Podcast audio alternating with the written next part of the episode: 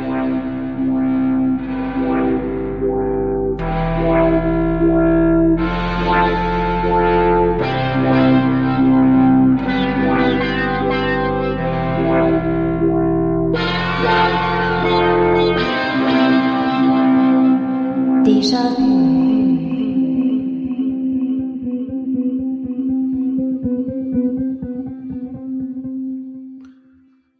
Ja, hallo und herzlich willkommen zu dieser neuen Episode des Déjà-vu Geschichte Podcast. Mein Name ist Ralf und hier auf diesem Podcast helfe ich geschichtsbegeisterten Menschen dabei, regelmäßig ganz tief in die Vergangenheit einzutauchen. Das mache ich alle zwei Wochen und erzähle, ja, hier eben aus der Geschichte und versuche das immer mit einer Portion Augenzwinkern und dem Blick auf das Hier und Jetzt zu tun. Das trifft heute aber nur zum Teil zu, denn die heutige Folge ist ja etwas außergewöhnlich im Vergleich zu meinen üblichen Folgen, was ganz einfach daran liegt, dass ich diese Folge wieder mal nicht alleine gemacht habe. Vielleicht, wenn du mich öfter hörst, dann hast du ja schon die etwas unübliche Länge von in Richtung einer Stunde oder drüber gesehen. Das äh, mache ich in einer Solo-Folge dann doch eher selten. Und heute habe ich eine Kooperation mit einem Podcast, den du wahrscheinlich kennst. Wenn du, wenn du diesen Podcast nicht kennst, dann solltest du das dringend ändern. Ich habe nämlich mich mit den Herren und Damen, dem Herr und der Dame von Hoaxilla zusammengetan, mit Alexander und Alexa. Und wir haben uns über ein Thema unterhalten, das uns beide schon länger beschäftigt.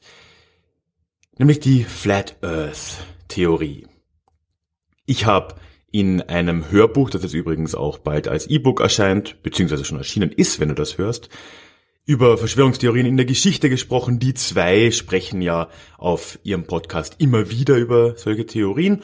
Und da haben wir gedacht, wir schauen uns das mal an, springen tief rein in diese Idee der Flat Earth und ganz konkret reden wir auch darüber, wann denn, wenn überhaupt, die Menschen wirklich geglaubt haben in ihrer Mehrzahl, dass die Erde flach ist, wann sich das geändert hat und was das dann alles oder wie das dann alles zur heutigen Flat Earth Bewegung geworden ist.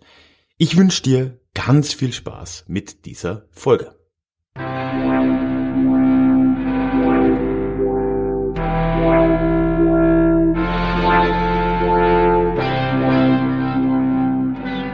Ja, wir haben gerade gesagt, ein richtiges Interview ist das nicht, weil die Frage wäre ja, wie interviewen wir dich oder interviewst du uns, Ralf? Äh, da sind wir uns ja gar nicht so einig, wie das so ist, sondern wir haben einfach gemeinsam die Idee gehabt, was über die flache Erde zu machen.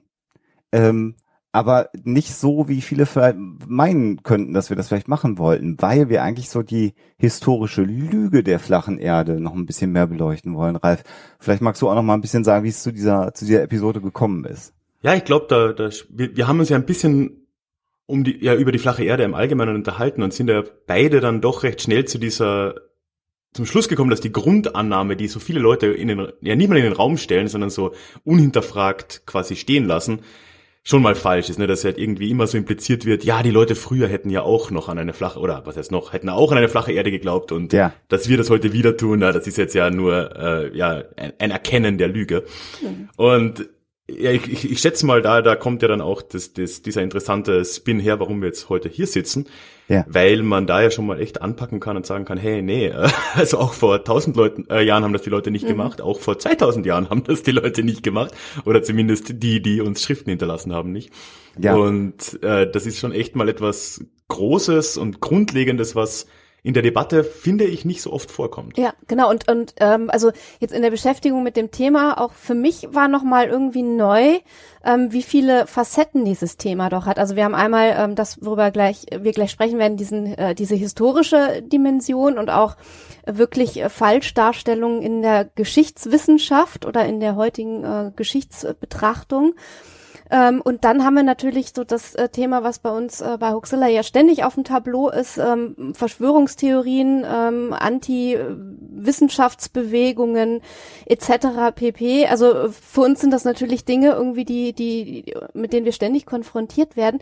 Was mich äh, am Anfang mal interessieren würde, Ralf, ist, ähm, wirst du so in deiner täglichen Beschäftigung mit Geschichte, mit Geschichtswissenschaft, auch mit Verschwörungstheorien und Verschwörungstheoretikern äh, oder Verschwörungsgläubigen konfrontiert? Hey, it's Ryan Reynolds, and I'm here with Keith, co star of my upcoming film, If, only in theaters, May 17th. Do you want to tell people the big news? All right, I'll do it. Sign up now and you'll get unlimited for $15 a month in six months of Paramount Plus Essential Plan on us. Mintmobile.com slash switch. Upfront payment of $45 equivalent to $15 per month. Unlimited over 40 gigabytes per month. Face lower speeds. Videos at 480p. Active Mint customers by 531.24 get six months of Paramount Plus Essential Plan. Auto renews after six months. Offer ends May 31st, 2024. Separate Paramount Plus registration required. Terms and conditions apply if rated PG. Ja, aber zum Glück nicht so oft, wie man vielleicht befürchten würde. Man muss dazu sagen, so, ich schätze mal von all den Leuten, die jetzt irgendwo im Internet was mit Geschichte machen, bin ich wahrscheinlich so der Social Media faulste und dementsprechend um, umschiffe ich da relativ ja. viel, weil ich da halt einfach nicht so viel mache. Äh, Flat Earth ist jetzt vielleicht ein gar nicht so gutes Beispiel dafür, weil gerade im Geschichtskontext halt einfach so diese Geschichtsmythen und die äh, ja, Fehldarstellungen von irgendwelchen geschichtlichen Ereignissen viel häufiger sind, was ich jetzt aber auch in diesen, unter diesen Schirm packen würde, ne, mit mhm. irgendeiner Form von Verschwörungsmythos. Also was ich oft hatte, waren so Leute, die halt ganz grundlegend diese äh, Weltverschwörungen vor sich hertragen, ne, mhm. ne, dass halt alle irgendwie unter einer Decke stecken und dann, man hört halt immer wieder mal so versteckt antisemitische Meldungen, mhm. also das schon. Okay. Selten offen, also ganz oft dann eben so Freimaurer-Sachen, die mir dann irgendjemand mal in den Raum stellt oder äh, auch, auch natürlich so, so Fake-Mondlandung und so. Das kommt schon mal vor. Mhm. Aber zum Glück nicht in, in so einem mhm. ganz großen Ausmaß, aber das hilft vielleicht auch, weil ich da recht, nur andererseits, das wird bei euch auch so sein, aber trotzdem habt ihr wahrscheinlich mehr Kontakt. Ich bin halt relativ klar positioniert und jeder weiß so, hey, äh, pff, da bin ich die falsche Plattform, da, da kommen sie auch nicht zu mir. Ein paar finden ja. sich dann trotzdem. Und so ein Partygespräch nach dem Motto, ah, du bist doch Historiker, äh, was ist denn da so mit den Freimaurern? Gibt's die noch? Ja. Oder, die, oder, ja, oder die Illuminaten, viel schlimmer noch? Das kommt tatsächlich einiges, um einiges häufiger vor, ja, ja, aber meistens gut gemeint und auch jetzt so im Sinne von, ja, ja ist ja lustig, so äh, Dan Brown und und das ist mhm. halt meistens die Grundlage. Und die Gespräche führe ich ja auch gern. Also das ist ja dann, okay. ich gehe selten auf Partys, wo Verschwörungsgläubige rumhängen. Das, da, da ist meine Blase dann trainiert genug. ähm, aber einmal ist etwas passiert, das war wirklich äh, sehr lustig. Ich habe ganz früh auf dem Podcast, also verhältnismäßig für mich vor zwei Jahren, mal ein, äh, eine Diskussion oder auch so ein ja, Interview war auch das falsche Wort, über die Reichsbürger gemacht mit einem, mit einem Freund, einem Juristen. Mhm. Und habe dann danach, waren wir auf so einem Volksfest hier, damals in Freising hier mit, mit meiner Freundin, und ich habe halt ihr davon erzählt und einfach mal so, hey, was die Reichsbürger eigentlich so glauben, bla bla. Und dann kam wirklich jemand vom Nachbartisch auf mich zu, so, was? Äh, ihr redet über die Reichsbürger, bist du etwa einer von denen? Und dann oh. hat sie gedacht, oh, oh, oh, oh, oh. Und das war dann tatsächlich jemand vom Landratsamt, der sich dann dazugesetzt hat und uns mal ein paar Horrorgeschichten erzählt hat, was die in der Verwaltung da teilweise oh, ja. aushalten müssen. Mhm. Querulantentum. Äh, ja, so, ne? krass. Ja. Äh, ja, auch natürlich, was da an Kapazitäten genommen wird von ja. der täglichen Arbeit, irre. Ja. Und also ja, aber auch das ja keine negative Erfahrung an sich, das, äh, aber ja. zumindest irgendwo spannend. Ja. Ich, ich hatte für einen Moment äh, schon gezuckt und gedacht, oh Gott, äh, ihr redet über Reichsbürger und er hätte dann gesagt, um Himmels Willen, ihr könnt die doch nicht diskreditieren, da ist doch was dran und BRD, GmbH etc. pp. Ja, das habe ich in dem Moment auch zuerst gedacht. und zum Glück war es dann anders. Und es war dann auch noch ein netter Abend, da haben wir ein paar Bierchen getrunken. Ja, das, ja, das war ganz gut. Auch mal was Interessantes, weil man, man hatte die Perspektive dann vielleicht gar nicht ja. so ne, von den. Verwaltungsfachkräften. ja. Ich habe das von, von Versicher äh, äh, Menschen gehört, die bei Krankenversicherungen arbeiten. Da ist das äh, auch häufig so, dass Reichsbürger auch in Krankenversicherung Riesenprobleme machen, so Pflichtversicherungen und solche Geschichten. Glaube ich ähm, sofort, ja. Das macht auch Riesenprobleme. Also all das, was so mit, mit Behörden im Grunde genommen zu tun hat, wenn man da so ein paar Leute kennt, äh, irgendwann hat da jeder mal mit einem Reichsbürger telefoniert und das ist dann immer äußerst unangenehm. Das äh, habe ich auch schon ja. gehört. Mhm. Ja, da hilft nur Taskforce und alles abschieben. Ja. So, jetzt sind wir aber bei der, bei der, bei der flachen Erde und ähm, mhm.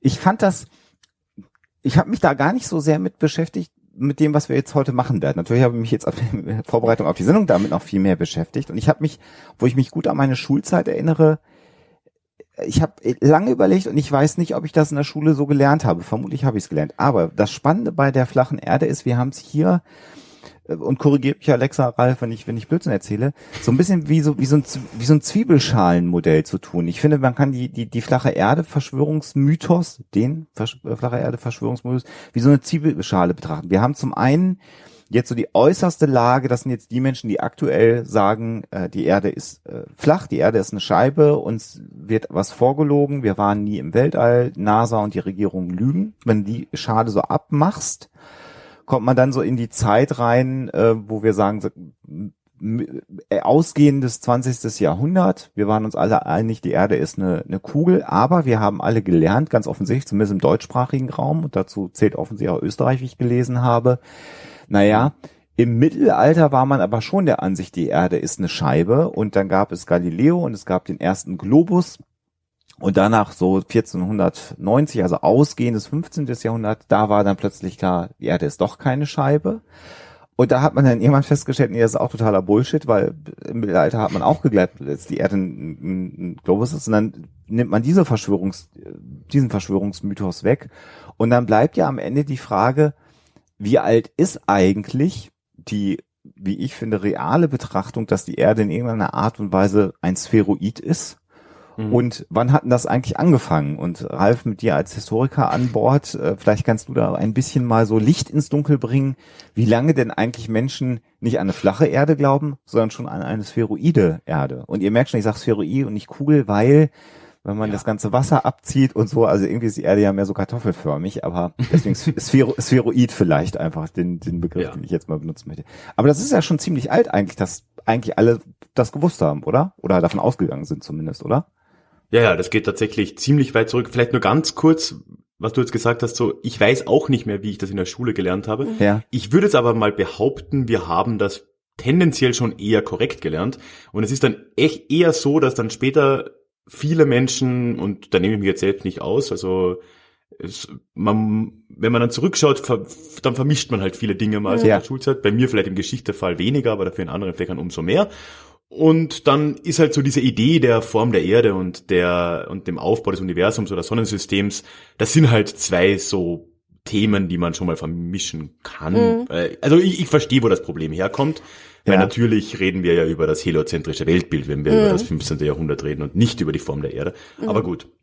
Wobei ich mich, glaube ich, aus meiner Schulzeit, aus dem Geschichtsunterricht, wir hatten aber wirklich davon abgesehen einen sehr, sehr guten Geschichtslehrer, wobei es dann eher in der Oberstufe hinterher war, fällt mir gerade ein, ähm, mich schon an diese Grafik erinnern kann. Ähm, ich glaube, die heißt Der Wanderer am Rande der Welt oder sowas, ähm, wo halt äh, dargestellt ist ähm, eine eine Figur, die so äh, unter dem Dom einer flachen Erde herausschaut mhm. äh, ins Weltall und das dann so den Übergang der beiden Weltbilder äh, in der Renaissance äh, irgendwie verdeutlichen soll. Also ich bin mir relativ sicher, dass man diese Grafik irgendwie im Schulunterricht gezeigt hat.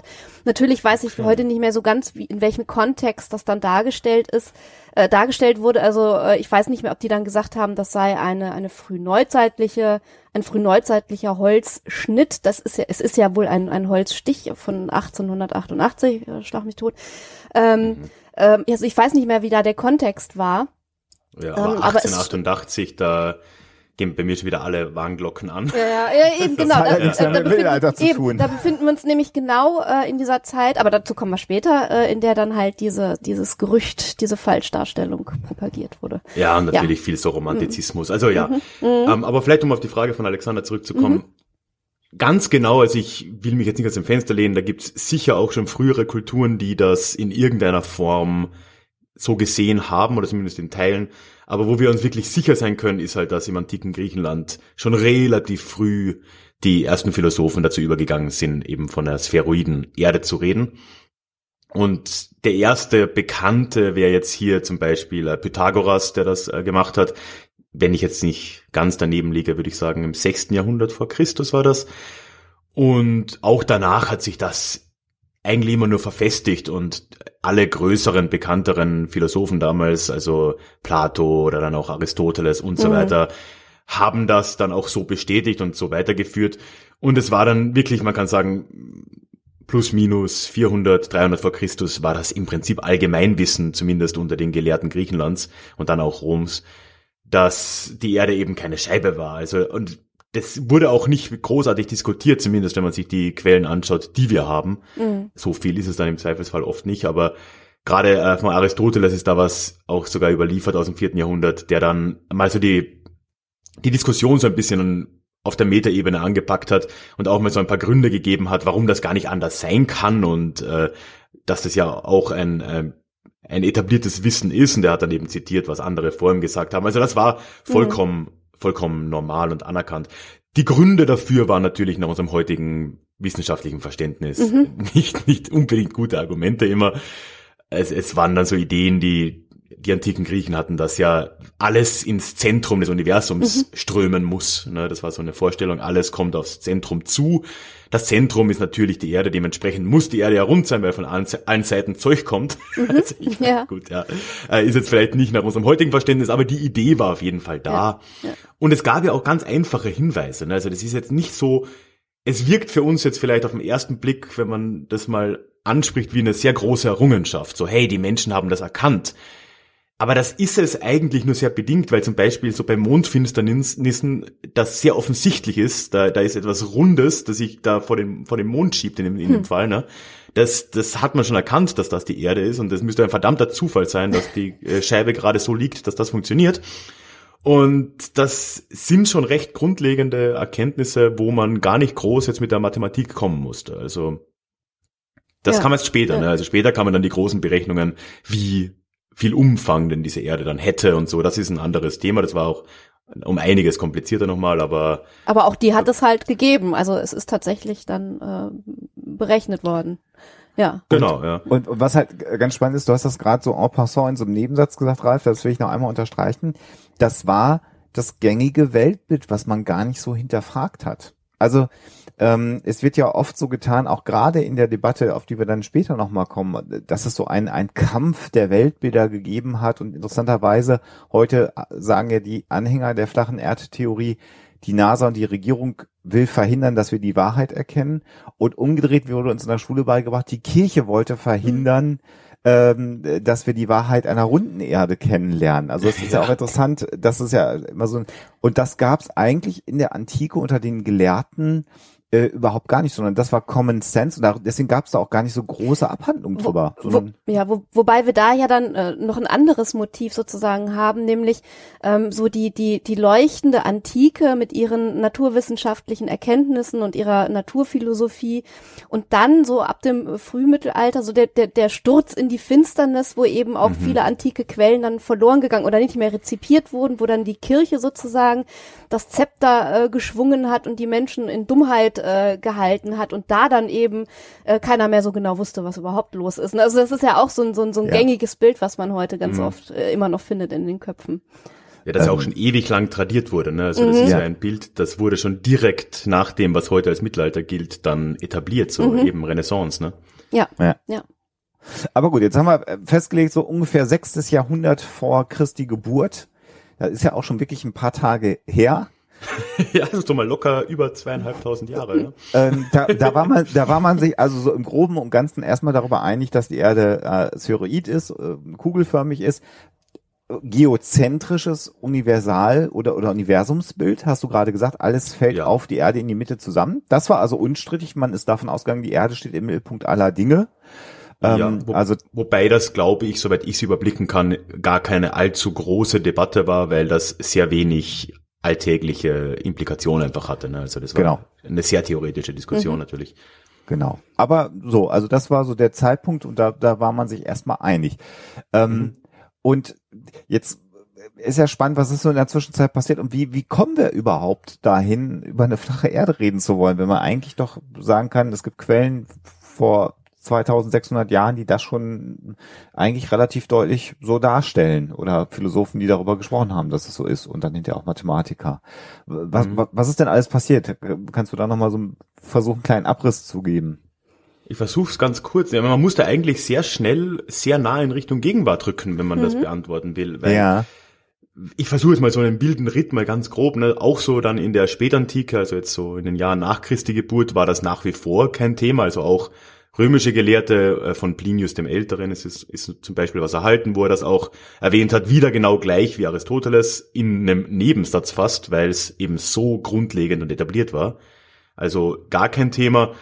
Es gibt ein paar Schriften von irgendwelchen Leuten, die da dagegen argumentiert haben, dann so in den ersten Jahrhunderten nach Christus, aber das waren wirklich ganz, das waren Einzelstimmen, die halt existiert haben, die aber dann in anderen Schriften wieder sehr wenig nur zitiert, rezipiert wurden. Also das, das war keine große Bewegung waren dann auch so ganz tolle Überlegungen dabei. Irgendein ein gewisser Lactantius hat mal gesagt, mhm. dass das ja gar nicht möglich wäre, weil auf der anderen Seite der Erde, da müsste ja dann der Regen von unten nach oben fallen. Mhm. Wie geht denn das? Und das die Antipoden und so weiter. Ja, wobei das äh, auch, ja gut, äh, andererseits vom heutigen Standpunkt ist es immer leicht, sich drüber lustig zu machen. Ja. Die Schwerkraft ist schon ein sehr äh, kompliziertes mhm. Konstrukt eigentlich. Ne? Kommt, oh ja. kommt nur uns jetzt nach Newton und Einstein so vor, als wäre das etwas, mhm. was man eigentlich verstehen könne. Mhm. Aber gut, das äh, ist natürlich auch nicht. Ja, und dann eben sogar, Alexa hat es ja schon angerissen, so diese, dieser Fall ins dunkle Mittelalter. Auch da, also das ist ja auch zu einem gewissen Maß zumindest konstruiert und auch wenn natürlich vieles verloren ging, gab es auch da immer noch Gelehrte, die das weiterhin tradiert haben und mhm. da auch äh, das als selbstverständlich wahrgenommen haben. So, so auch kirchliche, also klar, gerade kirchliche Gelehrte, also haben da durchaus äh, ja, äh, waren intellektuell, äh, sagen wir mal so, derartig auf der Höhe, dass sie das absolut nicht in Frage gestellt haben. Ja, ja, sogar die Chronisten damals, die ja. ja. wirklich keine zuverlässige Quelle für irgendwas sind. Also Chronisten kann man sich vorstellen, das waren irgendwelche Wirren, entweder Mönche oder andere Leute, die halt einfach irgendwo rumgesessen sind und Sachen niedergeschrieben haben. Äh, also da ist so mein, mein Liebling äh, Beda Venerabilis, mhm. das ist so ein Typ. Äh, kennst du den? Ja, ja, aus dem Zusammenhang mit der Artus-Sage äh, auch. Ja, ja, richtig, mhm. genau. Äh, der war halt in, dann in, ja, was später England war. Mhm. Oh, oder nee, war sogar schon. Ja. ja. Jetzt will ich mich ja, nicht aus dem also, Fenster lehnen. Ja, angelsächsischer Raum ja, auf jeden Fall. Genau. Schlecht war, nee, ja. war, war ja Auf der Insel. Auf der Insel, eventuell war es schon England oder es war halt noch irgendein Vorgänger, Wessex oder so. Egal. Und äh, sogar der hat das an, anerkannt, dass, oder ganz normal bestätigt auch, dass die Erde eben eine Kugel ist. Hat aber ansonsten wirklich vollkommen wirre Meinungen vertreten, eben was so die Merlin-Sage mhm. und so weiter anging, aber auch was, äh, Artus vielmehr, und äh, auch so Ideen, wo die Angelsachsen herkamen, der hat mhm. berühmterweise gesagt, alle angelsächsischen Siedler wären auf drei Booten nach England gekommen. Äh, halte ich jetzt zahlenmäßig für schwierig. Okay, ja. so Dinge, ne? Aber also auch so Leute, die wirklich jetzt, denen ja. wir aus dem heutigen Standpunkt keine wissenschaftliche Genauigkeit ja. äh, wirklich äh, zusprechen können. Auch die, für die war das normal. Ja. Also da müssen wir, wie gesagt, wirklich relativ schnell sehr nah an die an die Moderne eigentlich rangehen und dann wirklich eben uns die Renaissance und die frühe Neuzeit anschauen, wo das so langsam begonnen hat. Ich würde jetzt nicht sagen, dass das eine Zeit war, wo diese Mythen ihren Anfang haben, dass die Erde vielleicht doch, äh, oder dass Menschen glaubten, die Erde wäre flach. Das nicht, aber da hat auf jeden Fall das begonnen, was wir eben heute als diese finstere Mittelaltertheorie bezeichnen würden. Also, dass halt alles Mhm. Alles war schlecht, alles, was an der Antike gut war, haben wir verloren und dann mhm. kam die Kirche und dann kam die Finsternis und bla bla bla. Mhm. Und dann tausend Jahre nichts und dann zum mhm. Glück wurden wir wieder durch die Renaissance da ja. in, in neue Höhen gehoben. Ja. ja. Mhm. Das begann damals und ich glaube, dass das viel Einfluss auch drauf hat, dass man dann später, und da sind wir jetzt so bei den Jahren, die du vorhin angesprochen hast, Alex, so 18 mhm. irgendwas, ne? Da kamen dann halt wirklich im großen Stil dann gerade wieder in Großbritannien vor allem Leute auf, die dann aus dieser Tradition kommt, würde ich jetzt mal unterstellen, aus dieser in der Renaissance entstandenen Tradition, dass das alles so finster und schlecht gewesen wäre, dann mit so neuen Ideen daherkam, dass die dann sicher auch an eine flache Erde geglaubt haben und so mhm. weiter und so fort. Da kommen dann auch die Ideen her, dass Kolumbus so ein großer Visionär gewesen wäre, weil er als einziger, der, der hatte keine Angst, von der Erde zu fallen, weil er wusste, es gibt keine Kante. Genau.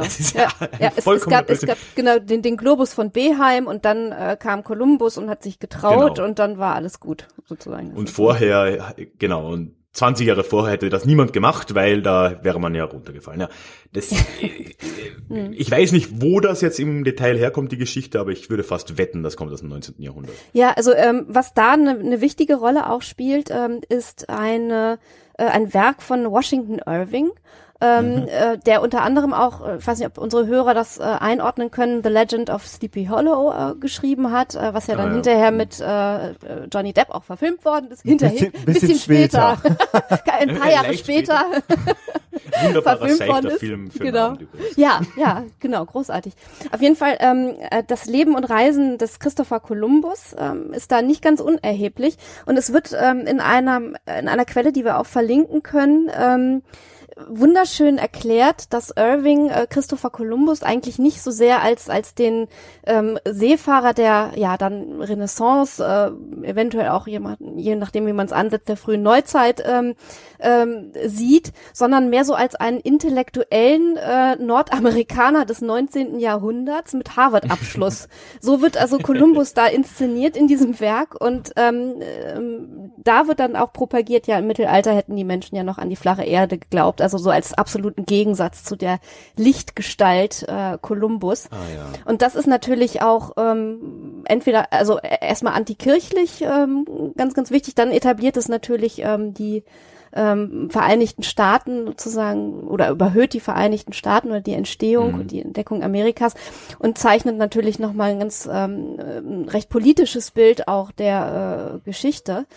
Ähm, Mhm. und das ist eigentlich nicht zu vergessen, Genau, ja, absolut. Also das ist schon ganz spannend, wenn man äh, da mal äh, Quellenkritik äh, betreibt, das was wir ja auch so gerne immer, was du ja auch angesprochen hast, äh, äh, ja den den Leuten äh, nahelegen. Also guckt genau, wer hat's geschrieben, warum ist es geschrieben worden und in welchem Kontext. Und äh, vielleicht hake ich ganz kurz ein, du hast die Quelle gerade, also es ist von Roland Bernhard, äh, ein, ein wissenschaftlicher Beitrag, der den Titel Dekonstruktion des Mythos der flachen Erde ist aus dem Jahr 2014 und man kann das auch noch ein bisschen genauer fassen mit Washington Irving. Ich habe es hier gerade nochmal nachgeschlagen, während Alex das erzählt hat. Also diese als Biografie getarnte Geschichte, die Washington Irving äh, geschrieben hat, ist im Jahr 1828 erschienen.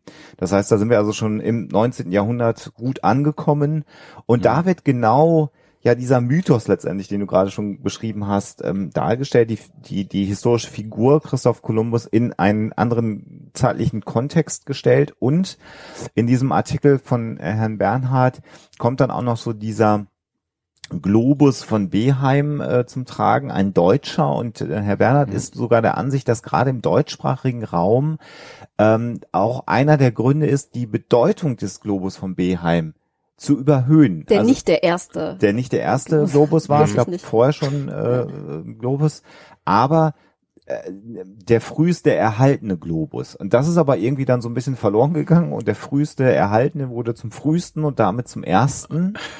Und Ja, äh, gut, interessa interessanterweise in diesem Artikel, wo er ganz viele Schulbücher sich anschaut, ähm, au- aus Deutschland und Österreich übrigens auch interessanterweise, das ist jetzt purer Zufall, Mhm. dass er sich auch die österreichischen Bücher angeschaut hat, ähm, ist es eher so, dass ab der zweiten Hälfte des 20. Jahrhunderts das quasi flächendeckend im deutschsprachigen Raum Einzug in die Schulbücher genommen hat. Das heißt, so Anfang des 20. Jahrhunderts war das noch gar nicht so vertreten in den Schulbüchern und erst so ab der zweiten Hälfte des 20. Jahrhunderts wurde zunehmend genau diese Geschichte Globus Beheim, Kolumbus im Kontext der Biografie von Washington Irving ähm, dargestellt und es wird ja immer darüber gestritten, wann endete das Mittelalter, wann begann die frühe Neuzeit, wann begann die Aufklärung. Es wird ja, da gibt, wird ja ein ewiger Streit stattfinden. Das ist ja auch immer schwierig zu sagen, so an dem Tag, äh, Kalenderblatt abgerissen, hurra, ab jetzt haben wir frühe Neuzeit, das war's. So funktioniert ja das natürlich Wo- nicht.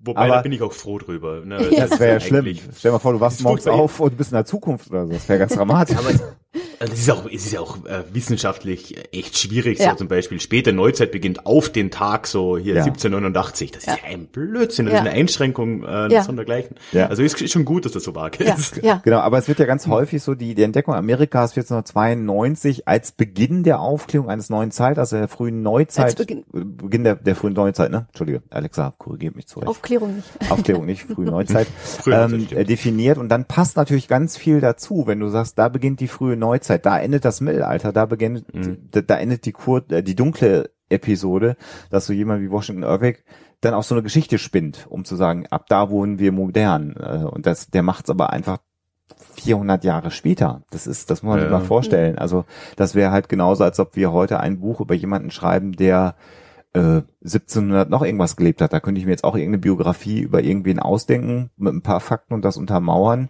Und 300 Jahre später sagen die Leute, das ist die Wahrheit. So funktioniert's halt Ja. dann leider nicht in dem Fall. Und halt vollkommen dein Weltbild von heute da einfach drüber stulpen. Mhm. Ne? Das ist genau, was es ist. Ja. Und du kannst es ja nicht verhindern, äh, eigentlich. Oder es ist sehr, sehr schwer. äh, Ja, wie? Ja. das eigene äh, Weltbild nicht nicht nicht äh, zu berücksichtigen. Das ist ja gerade gerade das Schwierige und das ist ja auch gerade in in deinem Gebiet immer ganz schwierig als Historiker die Quellen immer in ihrer Zeit auch zu interpretieren und es nützt ja nichts einen Bericht aus einer Zeit zu lesen, um eine ungefähre Vorstellung davon zu haben, wie es damals war, sondern möglichst viele Berichte und dann auch noch die eigenen Vorstellungen abzuziehen. Also so stelle ich mir zumindest dein Arbeitsgebiet vor. Das ist doch die entscheidende Aufgabe, oder? Äh, Wobei inzwischen, also mir kommt vor, ich bin ja nicht aktiv im, in, in, Ja. in der Forschung mehr. Mir kommt vor, dass davon generell ein bisschen jetzt zum Glück auch äh, Abschied genommen wird, weil man auch erkennen muss, dass es eben nicht geht. Man kann jetzt nicht einfach seine eigenen Vorstellungen wieder subtrahieren vom Gesamtbild.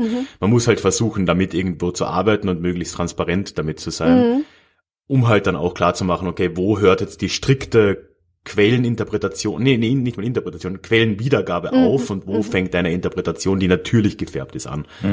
Aber gut, es, es kommt das gleiche raus. Aber es, es, es hilft ja schon mal, wenn man sich der, der des eigenen Bias äh, bewusst ist. Also äh, nicht, also wenn du in, also in dem Augenblick, wo du sagen kannst, okay, ähm, das äh, ist jetzt mein eigenes Weltbild, was da vielleicht auch eine Rolle spielt, ähm, und das ist das, was die Quelle rein faktisch aussagt.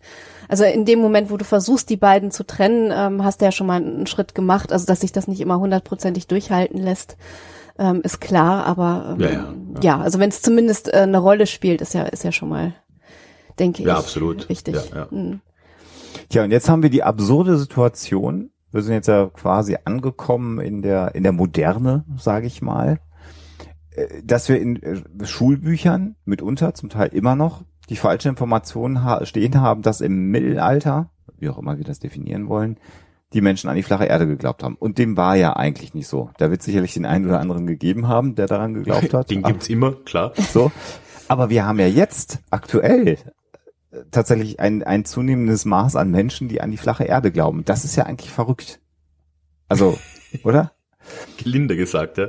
Wobei ich einschränken möchte, bevor ich hier wieder falsch zitiert werde oder angegriffen werde, ich die, die Vorstellung, dass es zunehmende, Men- eine zunehmende Zahl von Menschen äh, gibt, die, die glauben, die Erde sei flach, ist verrückt. Nicht die Menschen sind verrückt. Also das möchte ich nochmal ganz klar auseinanderklamüsern, weil das werden wir vielleicht nachher nochmal diskutieren, warum das gar nicht gut ist, Menschen als verrückt zu bezeichnen. Das, darum geht's gar nicht äh, hier in der heutigen Episode.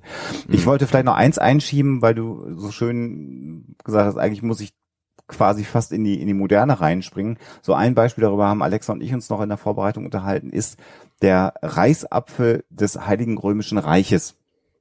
Der erste Mhm. Reisapfel so um 1000 äh, als, Also- als Insignie übergeben. 1014, ja, ein, ein, ein Belichter, eine Ja, belichte Übergabe. da steht jetzt Mhm. am 14. Februar 1014. Ich bin dann mal vorsichtig Ja. und sage um 1000. Also ob dann, Der, um die Jahrtausendwende. Ja. genau. Und der war aber Symbol äh, der, Erde, also der Herrschaft über die bestehende Erde, über das die Reich. Und das heißt also im Jahr 1000 oder um die Jahrtausendwende ähm, war ein, ein, ein spheroides Apfelsymbol das Symbol der Erde. Da sieht man halt so, das ist eigentlich ja auch tiefes Mittelalter um 1000 Mhm. oder Frühmittelalter, ich weiß nicht, äh, korrigiert mich. Oh. Ja, das Hoch- ist immer wieder in der Diskussion. Wahrscheinlich Hochmittelalter. Ja. Aber hey, mein Gott. Aber da gab's halt den Reisapfel und eben nicht die Reisscheibe. Das ist ja auch ganz spannend. Sonst hätte man, wenn die jetzt alle äh, äh, in, in, in Toto oder in der Mehrheit an eine flache Erde geglaubt hätten, dann hätte es ja eine Reisscheibe gegeben und nicht eine, Rach, eine Boah, das wäre aber auch ein, ein echt äh, scheiß Insignie, also ist schon gut Ja, so. liegt auch nicht so gut in der Hand. Kannst du die aber dann, furchtbar, also ja, aber gut, in Frisbee spielen Paralleluniversum, nach deiner Krönung. naja, aber na, äh, du könntest es ja an, an, an deinen, an deinen purpurfarbenen Kaisermantel heften. So, als- Das stimmt, als- ja. Das, Schick. Fringe, genau, Fringe, Mittelalter. Ja. Genau, im Parallel. du meinst es so ein bisschen wie Flavor Flav dann einfach so. Ja. Hast du die große Uhr, große Erde, Erdscheibe um deinen Hals hängen. Ja, aber jetzt haben wir tatsächlich die Situation, äh, und das ist, äh, also du definierst dich ja auch als Wissenschaftler äh, natürlich, Ralf, dass jetzt Menschen von, von äh, bestehendem wissenschaftlichen Wissen eine Abkehr äh, betreiben. Alex und ich beschäftigen uns ja seit vielen, vielen, vielen Jahren damit, aber was ist so dein Take darauf? Also deine Gedanken, wenn du jetzt zunehmend liest und YouTube-Videos, man muss ja nur einmal YouTube aufmachen und flache Erde eingeben, Flat Earth, und da, da wird man ja überflutet mit, mit Informationen. Was, was macht das so mit dir, wenn ich als Psychologe mal mich ganz blöd ausdrücke? ja, ist eine gute Frage. Also ich war da, glaube ich, ganz lang äh, so in denial, ne? Also ich, ich habe mir halt eher äh, immer mir selbst gesagt, ja gut, aber das ist, das sind ja wirklich nur ein paar zerstreute, wenn auch laute Menschen. Und erst jetzt so in, vielleicht im letzten Jahr und jetzt gerade wieder so in Vorbereitung auf die, auf die Folge jetzt, ist mir dann schon bewusst geworden, hey, das ist leider nicht so ein, zers so ein zersprengter Teil an, an verwirrten Leuten, sondern das, das ist schon eine, eine größere Sache. Oder zumindest scheint es das zu sein, können wir ja dann nochmal reden. Mhm. Und ja, es ist halt, ich würde die Unterscheidung gar nicht so sehr machen. Also ob das jetzt eine Abkehr der Wissenschaft ist oder ob das jetzt eine Abkehr von anderen etablierten meine Meinungen ist falsch, aber so, so Fakten ist, wie eben, dass es eine Mondlandung gab, das ist für mich jetzt eigentlich mehr oder weniger das Gleiche. Ne? Also mhm. macht für mich keinen keinen großen Unterschied. Und es ist immer gleich frustrierend, wenn man dann schon natürlich das Gefühl hat, okay, äh, pff, warum erforschen wir eigentlich irgendwas? Mhm. Und natürlich ist dann die Frage ganz nah, ja, warum glauben Leute das? Und das, da sind wir jetzt ja ganz tief in dem, was ihr da ja Monat für Monat auch behandelt. So, warum glauben Leute an solche Mythen? Warum ist es, es muss den Leuten ja irgendwo ein positives Gefühl geben. Das mhm. ist, glaube ich, bei der flachen Erde ganz stark so.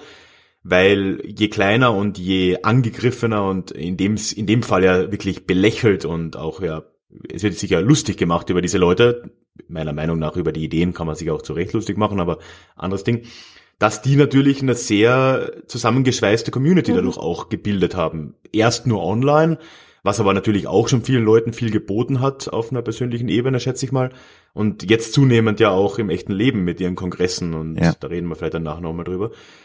Und es ist verdammt schwer, gegen sowas anzutreten oder, oder da versuchen, irgendwie mit, mit wissenschaftlichen Erkenntnissen da vorzustoßen, weil die Leute für sich teilweise sehr viel Positives daraus ziehen. Ja. Millions of people have lost weight with personalized plans from Noom. Like Evan, who can't stand salads and still lost 50 pounds. Salads generally for most people are the easy button, right? For me, that wasn't an option. I never really was a salad guy. That's just not who I am. But Noom worked for me. Get your personalized plan today at Noom.com. Real Noom user compensated to provide their story. In four weeks, the typical Noom user can expect to lose one to two pounds per week. Individual results may vary. Das ist ähm, eigentlich sehr schön beschrieben. Das ist ja das, was wir versuchen auch immer wieder zu vermitteln. Warum Menschen an Verschwörungsmythen generell glauben, ist ja die Tatsache, dass sie daraus äh, einen gewissen Selbstwert ja auch auch ziehen können. Und ähm, wir haben, wie wir festgestellt haben, uns ja ähm, sowohl du als auch Alexa und ich ähm, äh, die, die, den Film Behind the Curve angeschaut, ein, ein, mhm. eine Dokumentation, die, die es zurzeit auf Netflix, Netflix ähm, gibt, unter dem Tellerrand, die, der deutsche Titel. Titel, das ist toll. Mal, mal ausnahmsweise ein, ein gut gemachter ja. deutscher Titel. Ähm, mhm. Und ich, also mir kam natürlich bei der Betrachtung da die ganze Zeit der Gedanke, dass natürlich da die, die Protagonisten, die dort begleitet werden von diesem Dokumentarfilmteam, ja auch wirklich eine ganz großes Maß an Identifikation aus ihrer Tätigkeit der Wahrheit verbreitenden äh, ziehen.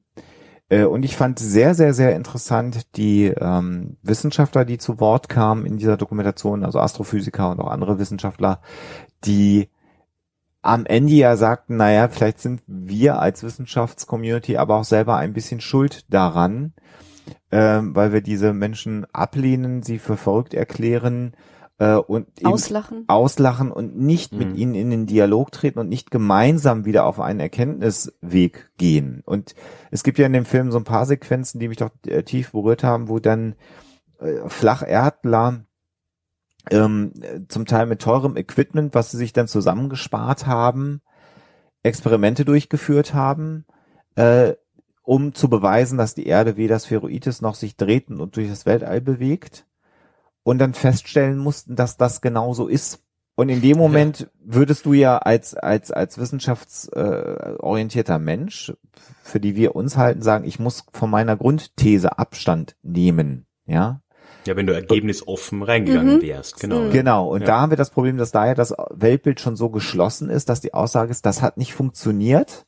mit diesem, also das eine war ein Gyroskop, ein extrem teures Gyroskop. In dem Film wird gesagt, 20.000 Dollar hätte dieses Gyroskop gekostet und man hätte eben die 15 Prozent, äh, 15 Grad Bewegung der Erde, also die der Erdrotation entspricht, gemessen. Und das kann ja nicht sein, weil die Scheibe rotiert ja nicht. Und da, da, da, da merkst du halt, wie das, wie das Weltbild geschlossen ist. Und das ist ja so dramatisch, ähm, äh, und der klassische Wissenschaftler sagt ja, wenn du das nicht glaubst, dann muss ich nicht mehr mit dir reden. Und ich glaube, das ist das, ist das Problem, dass man da nicht mehr in den Dialog miteinander Also trifft. vielleicht äh, sollte man auch kurz äh, einmal drüber sprechen, wie äh, diese Denkweise und ähm, wie ähm, die Mechanismen äh, hinter diesem Glaubenssystem, da, denn es ist ja nichts anderes, äh, funktionieren bei äh, den Menschen, die an die flache Erde ähm, glauben. Also während, während ein Wissenschaftler ähm, sagen würde, okay, ich habe jetzt hier die und die Daten ähm, experimentell äh, gewonnen, äh, die lassen sich so und so auswerten, äh, dann wird das Ganze wiederholt, äh, wiederholt, wiederholt und dann äh, habe ich noch mehr Daten, dann werte ich das aus und komme zu einer Erkenntnis. Dann muss ich mich durch die Wissenschaftscommunity erstmal hinterfragen lassen und kritisieren lassen. Mhm und dann äh, muss ich eventuell meine Erkenntnisse revidieren oder sie eben, äh, ich schaffe es, äh, sie zu verteidigen. Dann werden sie irgendwann mal anerkannte äh, anerkannter Konsens in der wissenschaftlichen Community. Also so würde wäre ja so die äh, Vorgehensweise. Äh, ist es halt bei bei diesen Menschen so, ähm, die haben eine Grundannahme. Die Grundannahme, die Erde ist flach und arbeiten sich von dort ausgehend dann sozusagen durch äh, alles, was sie so im Alltag beobachten können, ähm, was sie so an verfügbaren Informationen finden etc. und suchen sich aber nicht äh, alles heraus, sondern im Prinzip nur die Dinge, die genau diese Grundannahme unterstützen. Äh, und das Ganze funktioniert dann eben als äh, selbstbestätigendes System, was dann eben auch noch verstärkt wird dadurch, dass es eine Community gibt, in der sie Halt finden äh, und Gleichgesinnte, die ihnen sagen, ja natürlich ist es so und alle anderen erzählen halt äh, Quatsch. Und ähm, insofern ist es wahnsinnig schwer, ähm, als, als wissenschaftlicher Mensch mit Fakten äh, zu äh, argumentieren. Dazu kommt noch, dass das wahnsinnig emotional aufgeladen ist, äh, das Ganze. Ich fand das sehr, sehr gut dargestellt in dieser Doku, ähm, dass bei ganz vielen dieser Menschen äh, die dieses Glauben an den Verschwörungsmythos fast sowas wie eine Bewältigungsstrategie ist. Also wie viele da ähm, zu Wort gekommen sind, die sagten, ich hatte ganz viele Probleme in meinem Leben, fühlte mich ausgegrenzt, irgendwie falsch überall, kam nicht richtig klar. Und dann bin ich halt auf die äh, Erkenntnis der flachen Erde gestoßen, auf die Community gestoßen und ab dann ging es mir besser. Also dieser, diese Bewältigungsstrategie, Verschwörungsglaube, ähm, ist etwas, was, was man wahnsinnig äh, schwer verlachen kann und ähm, ich finde, was man auch durchaus erstmal ernst nehmen sollte. Ähm, und ich habe mich hinterher selber immer gefragt, warum fällt mir das bei, bei den Ghost Huntern so viel leichter. Also ich kann akzeptieren, dass die die Grundannahme haben, es gibt ein Jenseits und man kann mit eventuell mit Toten kommunizieren, wenn man es richtig macht. Damit komme ich eher klar als mit Menschen, die äh, sagen, die Erde ist flach. Äh, und da, das ist auch ganz spannend, wenn, wenn ich diese Doku gesehen habe, die ich wirklich absolut empfehlen kann. Ähm, das hat auch sehr viel mit mir selber angestellt. Und ich habe echt angefangen, auch meine eigene Herangehensweise, meine eigenen Vorurteile dazu hinterfragen. Also das war schon ein ganz spannender Prozess das zu gucken. So, äh, jetzt habe ich furchtbar viel erzählt. Sorry. Ja, alles, alles, ja, das ist so, das, ja. mir fällt gar nicht ein, dass ich jetzt noch irgendwas ergänzen könnte, weil das war so gut zusammengefasst was du gerade gesagt hast. Also genau so ist es. Also das ist, ich, ich, mich hinterlässt das ja ratlos. Also ich würde, also das ist wirklich mein Aspekt. Ich bin ja so, so ein Space-Fan, NASA-Fan und was auch immer, Raumfahrt finde ich super. Mhm. Und das, also all das nehmen sich Menschen ja auch selber weg. Also diese ganze mhm. Faszination von, von Technologie, können sie nur in ihr Weltbild integrieren als eine der größten Lügen überhaupt. Und das ist so, ähm, du hast ja die Doku auch gesehen, wie sie dann vor der Saturn mhm. V Rakete ja. stehen und sich da drüber lustig machen müssen. Und das ist so, das, Ach, ja. das ist so mhm. völlig, völlig verrückt. Und ich finde das so bedauerlich und äh, schon erstaunlich, dass wir da heute an dem Punkt sind, dass wir so ein großes Misstrauen gegenüber ähm, der Wissenschaft ja auch haben. Also man muss sich ja immer wieder fragen, über all die äh, Jahrhunderte hat Wissenschaft die Menschheit insgesamt weiter vorangebracht, was sie auch nach wie vor tut. Aber wir haben jetzt so den Punkt, wo wir wirklich darüber diskutieren müssen, ähm, geht es um Meinungen oder geht es um Wissenschaft? Nicht? Also Thema Klimawandel, wo dann Politiker sagen, es ist ja schön, wenn die Wissenschaftler es glauben, aber ich glaube da nicht dran, ich habe eine andere Meinung. Ja, die Wirtschaftsmeinung ist, ist relevanter oder was auch immer. Äh, das mhm. ist, das ist erstaunlich, dass wir an so einen, an, an so einen Punkt kommen und alle Projektionen von, von Zukunft ging ja entweder dann, dass die Wissenschaft uns ruiniert durch Technologie, das ist ja so eine klassische Dystopie, die wir bekommen haben, oder aber, wenn du Star Trek nimmst, Wissenschaft hat uns komplett befreit von allem. Aber dass wir so eine Abkehr von Wissenschaft plötzlich bekommen, äh, ich weiß gar nicht, aber wahrscheinlich bin ich nicht belesen genug, ob solche Dystopien auch irgendwie gegeben hat in der Literatur. Vielleicht hat es sie auch gegeben und ich kenne sie noch nicht. Aber ich finde das, finde das einfach diesen spannenden Gedanken, dass wir so ein ganz neues Bild haben und ein ganz neues gesellschaftliches Konstrukt haben, ähm, mit einem dritten, mit einem Standbein, das da sagt, Wissenschaft lehne ich ab jetzt ab und ich mache meine eigene Wissenschaft. Denn das kommt ja auch in dieser Dokumentation mhm. sehr schön zum mhm. Tragen, mhm. dass ja man da ja sozusagen jetzt durch eigene Experimente und durch eigene Beweise versucht, äh, deutlich zu machen, dass die Erde flach ist. Und immer dann, wenn die Anhänger der, des, des Mythos, dass die Erde flach sei, anfangen, richtig wissenschaftlich vorzugehen, das wird ja zwei, dreimal dargestellt, ich habe es ja schon gesagt, stoßen sie plötzlich auf, auf ganz klare physikalische Beweise der Erdkrümmung und der Erdrotation und sind dann völlig verzweifelt, berichten darüber und quasi ihre eigene Bubble, ihre eigene Blase beginnt sie dann zu die Banken und sagt, nee, ihr habt da was falsch gemacht oder vielleicht seid ihr jetzt plötzlich auch Bestandteil des, des Lügensystems, auch diese Vorwürfe gibt's ja immer mal wieder, dass der eine plötzlich mhm. dann doch ein CIA-Agent ist. Das ist schon auch einfach, einfach, ja, gar nicht erklärbar. Also, mhm. dass wir an so einem Punkt sind. Ja, ich fand diesen einen Satz ganz bezeichnend, dem auch jetzt wieder auf die Doku zurückkommt. Da war ja dann gegen Ende wurde so ein, ich weiß gar nicht, so ein Science Slam oder sowas gezeigt, ne? Hm. Ja. ja, genau. Wo dann ja.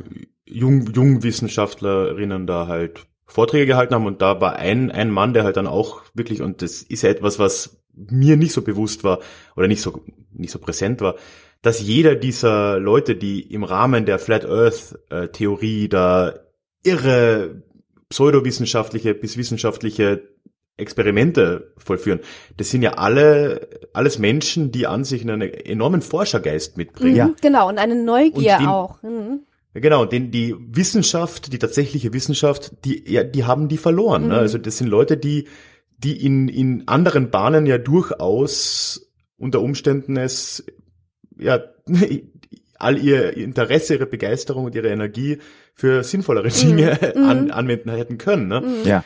Und das ist halt auch sowas, deswegen ist es so schwer, oder was heißt schwer, es ist unmöglich und, und falsch, jetzt zu sagen, ja, das sind alles Idioten, die da eben einer, einer, irgendeinem Mythos aufhängen oder anhängen.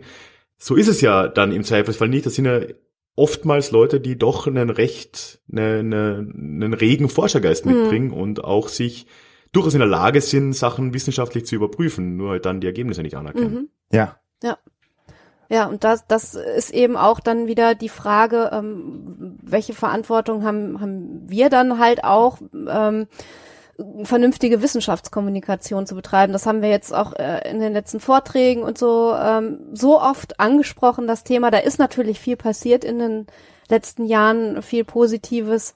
Ähm, das Thema ist wirklich auf dem äh, Tableau und wird besprochen und angegangen, aber es muss halt noch mehr werden, ähm, damit man die Leute irgendwie wieder einfach für äh, Naturwissenschaften und äh, überhaupt für die Wissenschaft begeistern kann. Also das versuchen wir ja auch immer so ein bisschen ähm, äh, rüberzubringen, dass wir nicht unbedingt so die äh, bloßen Spielverderber sind, die sagen, ja, den Yeti gibt's aber nicht, so, sondern einfach mal auch zeigen, wie spannend das sein kann, mal zu gucken, warum es den wahrscheinlich nicht gibt äh, und wie man überhaupt zu dieser Erkenntnis gelangen kann und dass der Weg dahin halt auch super spannend ist und dass wir die Themen halt auch trotzdem interessant finden. Und ich meine, selbst so ein Gedankenspiel wie die Erde ist aber eigentlich flach, hat ja auch irgendwo was Faszinierendes und ähm, wenn du dann noch das Gefühl haben kannst, dass du mit dieser Erkenntnis, dieser angeblichen Teil einer äh, sehr zusammengeschweißten Community, ja fast sowas wie einer selbsternannten Elite werden kannst, dann ähm, ist das natürlich irgendwie spannend. Und ich kann, ich kann auch wirklich nachvollziehen, warum so viele Leute dann sagen, ähm, ich finde das aber ganz, ganz großartig und ich bewege mich jetzt nur noch äh, in diesen Kreisen und fühle mich da pudelwohl. Denn äh, die eigentliche Gefahr geht ja auch natürlich schon irgendwie auch von der flachen Erde ähm, Vorstellung aus, weil es halt äh, nicht sehr wissenschaftlich ist und den Erkenntnissen widerspricht, aber vor allen Dingen auch deswegen, weil du von dieser Geschichte dann auf die nächste kommst. Ähm, die Regierung will uns aber irgendwie mit Impfungen äh, irgendwie, äh, weiß ich nicht, krank machen oder beeinflussen oder ähm, ja, weiß ich auch nicht, 9-11 war ein Inside-Job äh, und in ähnliche Dinge. Also du kommst dann wirklich, äh, wenn du dich dann in dieser äh, Community bewegst, auch von einem zum anderen. Und äh, darin liegt die eigentliche Gefahr, dass wenn du die Leute erstmal abgehängt hast und sie dadurch irgendwie den Einstieg gefunden haben, dann halt immer tiefer in diesem Labyrinth enden oder sich da hineinbegeben. Genau, wenn du einer Regierungsorganisation misstrauen musst und gerade bei der flachen Erde ist es ja, so, du musst ja im Prinzip allem misstrauen. Also sei es, sei es Wettervorhersage, sei es, sei es NASA, sei es Regierung, sei es Flugpläne, SpaceX Ja, und Red Bull. ja, ja. egal, e e e e egal, e egal was, du musst ja allen misstrauen. Es gibt ja den, irgendwann auch den Satz einer Podcasterin oder einer YouTuberin, die dann sagt, ich vertraue niemandem mehr. Ich vertraue nur mir selber. Und damit ja, ist genau. natürlich dein Erfahrungshorizont auch einfach eingeschränkt, weil der einzelne Mensch in unserer komplexen Welt, über die wir schon so viel verstanden haben durch den wissenschaftlichen Prozess, kannst du nicht mehr verstehen. Und das hat auch gar nichts mit, mit dumm sein oder weniger intelligent sein zu tun. Ich kann dir an keiner Stelle erklären, wie ein Flachbildfernseher funktioniert. Der hat einen Anknopf und der geht. Ja, ich, äh, bei einem, bei einem Röhrenfernseher habe ich noch eine ungefähre Vorstellung davon gehabt, wie das irgendwie funktioniert hat. Ähm, und äh, genauso bei Automotoren all diesen, all diesen Geschichten, die es so äh, äh, gibt. Natürlich wird unsere Welt so komplex, dass wir sie nicht mehr erklären können. Und da ist halt die Frage, muss ich alles doch selber verstehen, um ja, Glauben ist auch der falsche Begriff, um diesen wissenschaftlichen Erkenntnisstand anzunehmen, so muss man es ja vielleicht sagen. Und äh, diejenigen, die der flachen Erdetheorie angehören, verneinen das und äh, das hat ja nichts damit zu tun, dass sie, dass sie, dass sie im Kern dumm sind, sondern sie sagen, das ist alles so komplex, ich will das nicht verstehen. Und was ich ganz dramatisch da auch fand, und auch das kam in der Doku, und das ist ja auch so ein Beleg, das ist ja bei Chemtrail Gläubigen äh, gar nicht anders. Die soziale Isolation äh, die diese Menschen dann irgendwann erfahren. Das heißt, das bestehende soziale Umfeld wendet sich nach und nach von dir ab. Und es gibt in der Doku, das ist natürlich jetzt überspitzt für die Doku sicherlich auch dargestellt worden, auf diesem Kongress dann einen Menschen nach dem anderen, der sagt, ich rede nicht mehr mit meiner Familie, ich lebe in Scheidung, meine Scheidungspapiere sind unterschrieben, meine Kinder reden nicht mehr mit mir. Ja, weil alle sagen, du spinnst, du glaubst an eine flache Erde, wir reden nicht mehr mit dir. Und was, was, was bleibt denn diesen Menschen noch, äh, als sich voll und ganz äh, in diese Blase klingt so blöd, aber ne, also unter unter Gleichglaubenden sich dann zu orientieren und was wäre der Preis dafür jetzt den Glauben an eine flache Erde aufzugeben? Dann sind die ja komplett allein und auch die Frage wird in der Dokumentation gestellt und das kann man komplett übertragen und ich habe Berichte von Aussteigern aus der Chemtrail-Szene gehört. Es ist ja nicht so, dass dann alle plötzlich sagen, wenn du nicht mehr in Chemtrails glaubst, die vorher kein Wort mit dir gesprochen haben, prima, komm zurück zu uns. Sondern da bist du als Spinner gebrandmarkt Ja, klar. in der äh, Szene der Gläubigen, egal welcher Verschwörungsmythos das ist, bist du Verräter oder bist inzwischen dann Bestandteil des Systems gewesen, gegen das man kämpft. Also diesen Menschen bleibt ja am Ende, wenn sie aussteigen würden, wahrscheinlich erstmal für eine längere Zeit nichts als eine totale Isolation. Gar keiner mehr. Du musst komplett bei Null wieder Das- anfangen. Und anerkennen, dass du Jahre deines Lebens eben Verschenkt auf, hast. Ja, etwas verschwendet hast, was sich als falsch herausstellt. Ja. Ja, in dem Sinne ist es ein bisschen wie wenn man halt Teil einer Sekte ist. Ja. Es ist Ja, wirklich. Ja. großartig was anderes.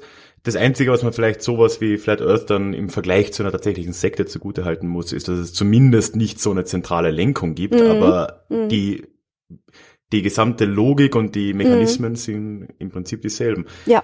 Und ich finde das ganz wichtig, was du vorhin gesagt hast, Alexa, so, man, man, es ist sehr schwer, nur an eine flache Erde zu glauben und nicht irgendwelchen anderen Verschwörungsmythen anzuhängen. Weil die flache Erde ja so viele weitere Annahmen von dir verlangt, dass das wirklich zutreffen kann. Weil es muss ja wirklich jeder lügen und dann stellt sich die Frage ja, warum lügt denn jeder? Dann stellt sich die Frage, ja, wer steht denn dahinter? Und dann stellt sich die Frage, was wollen die damit erreichen? Und schon sind wir irgendwo bei einem antisemitischen Bullshit über die Weltkontrolle. Ja, Ja. ganz genau. Und der Weg dorthin ist kürzer, als man meinen würde, wenn man halt nur über die flache Erde nachdenkt. Ja. Das ist so. Also äh, wie bei allen Verschwörungsmythen am Ende, je mehr Zwiebelschalen du wegschälst, am Ende bist du ganz, ganz häufig erschreckenderweise bei antijüdischen Weltbildern, Mhm. die sich dann doch wieder herauskristallisieren. Ähm, und das wird uns auch erst in den letzten Jahren so richtig bewusst, Alex und mir, dass wir eigentlich damit äh, im Grunde genommen auch ein Problem haben.